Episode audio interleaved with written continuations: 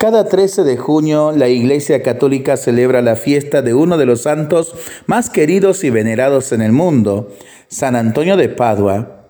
La devoción y el afecto de tantos a lo largo de los siglos lo han convertido en un santo, en cierto sentido, omnipresente, ya que su nombre suele aparecer allí donde hay una iglesia, una parroquia, una escuela. Los fieles que lo consideran muy milagroso piden su intercesión en las más diversas ocasiones, siempre que un objeto valioso sea extraviado o cuando se busca pareja para casarse, o más recientemente, si alguien padece de enfermedad celíaca. San Antonio de Padua, conocido también como San Antonio de Lisboa por el lugar donde nació, perteneció a una familia de origen noble. Su nombre secular fue Fernando Martín de Buloes Tabeira Acevedo, nacido en Portugal en 1195. De niño fue consagrado a la Santísima Virgen. En su adolescencia temprana estuvo rodeado de frivolidades que supo bien rechazar después, ayudado por la gracia de Dios. La consecuente experiencia de libertad iría forjando una amistad sincera con el Señor que duraría toda la vida. Como los buenos amigos se tratan con frecuencia, el futuro Antonio no perdía oportunidad para ponerse de rodillas frente al Santísimo Sacramento. A través de la oración entendió muy bien que solo Dios fortalece. Aprendida la lección a los 15 años, ingresó a los canónigos regulares de San Agustín, aunque 10 años más tarde ingresaría a los frailes menores franciscanos. Fernando fue admitido a la orden franciscana a inicios de 1221. Entonces cambiaría su nombre por el de Antonio. Pronto el Nobel fraile participaría en Asís, Italia, del capítulo general de la orden y más adelante sería invitado a enviar o enviado a predicar por pueblos y ciudades. Era tal su elocuencia que el Papa Gregorio IX lo llamó Arca del Testamento. Su trato afable caló en el corazón de la gente que buscaba estar cerca de él y que en más de una oportunidad le arrancó pedazos de su hábito.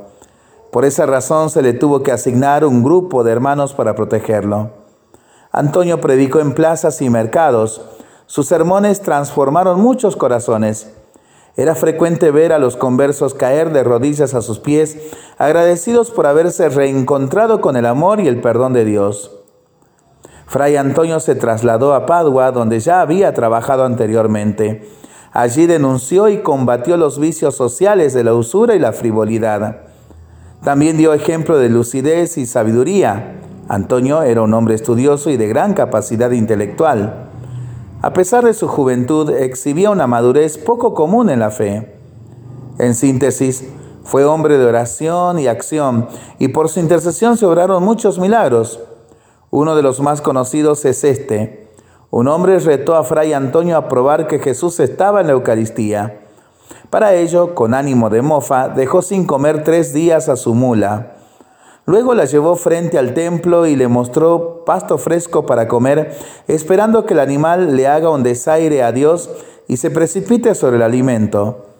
Para su desconcierto y el de los que estaban presentes, la mula no comió. Al contrario, se hincó sobre sus patas delanteras como todo aquel que sabe que ante Dios solo cabe estar de rodillas. ¿Cuál era la explicación de semejante prodigio? San Antonio estaba frente al animal con el Santísimo elevado en las manos.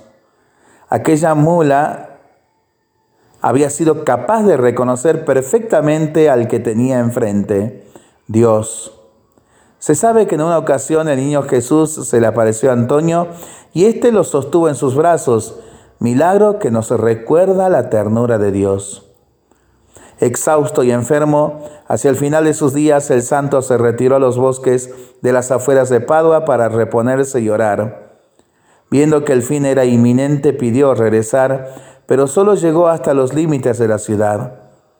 El 13 de junio de 1231, Antonio recibió los últimos sacramentos, entonó un canto a la Virgen con dificultad y antes de partir a la casa del Padre dijo sonriente, Veo venir a nuestro Señor. Tenía solo 35 años. Fue canonizado por el Papa Gregorio IX antes de que transcurra siquiera un año de su muerte y declarado doctor de la Iglesia en el siglo XX por el Papa Pío XII. Los devotos de San Antonio de Padua lo consideran el intercesor más eficaz en esos momentos en los que se ha extraviado algo. Esta tradición se habría originado en un problema que tuvo el fraile con un novicio. Se cuenta que cierto día un novicio huyó del convento llevándose el salterio que usaba el santo. Antonio entonces oró para recuperar el libro. Ese día el ex fraile ladrón tuvo una visión terrible sobre su destino que lo obligó a regresar y devolver el objeto robado. Por otro lado, muchos fieles acuden a San Antonio para encontrar un buen esposo o una buena esposa. También es patrono de las mujeres estériles, los pobres, viajeros, albañiles, panaderos y papeleros. Finalmente, muchos lugares del mundo llevan su nombre. Sin ir más lejos, nuestra provincia de Salta tiene a San Antonio como patrono de varios lugares. El Tala, Las Lajitas, Tartagal, San Antonio de los Cobres, La Viña. Hermosos lugares en donde se veneran a este santo maravillosos y también tantas parroquias en grandes ciudades en donde está la presencia de San Antonio, lo mismo que instituciones y colegios, como lo hemos dicho al principio. No por nada el Papa León XII lo llamó el santo de todo el mundo. Maravillosa historia de este santo tan milagroso para pensarlo y rezarlo en familia y entre amigos, ¿no? Mientras lo hacemos, pedimos al Señor su bendición por intercesión de este santo maravilloso le seguimos pidiendo por nuestras intenciones y nosotros responsablemente nos cuidamos y nos comprometemos a ser verdaderos instrumentos de paz. Que por la intercesión de San Antonio de Padua el Señor nos bendiga.